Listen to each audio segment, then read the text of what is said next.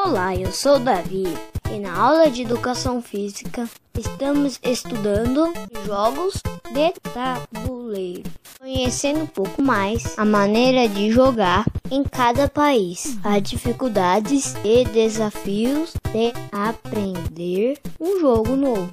Mas você sabe a importância do jogo de tabuleiro? Os jogos de tabuleiro melhoram a convivência familiar. Você aprende a não desistir quando perdeu uma rodada e começar de novo. Além de qualidade de vida, os jogos de tabuleiro têm benefícios comprovados. Melhora a nossa concentração, nossa memória e nos tornamos mais criativos para nossas estratégias.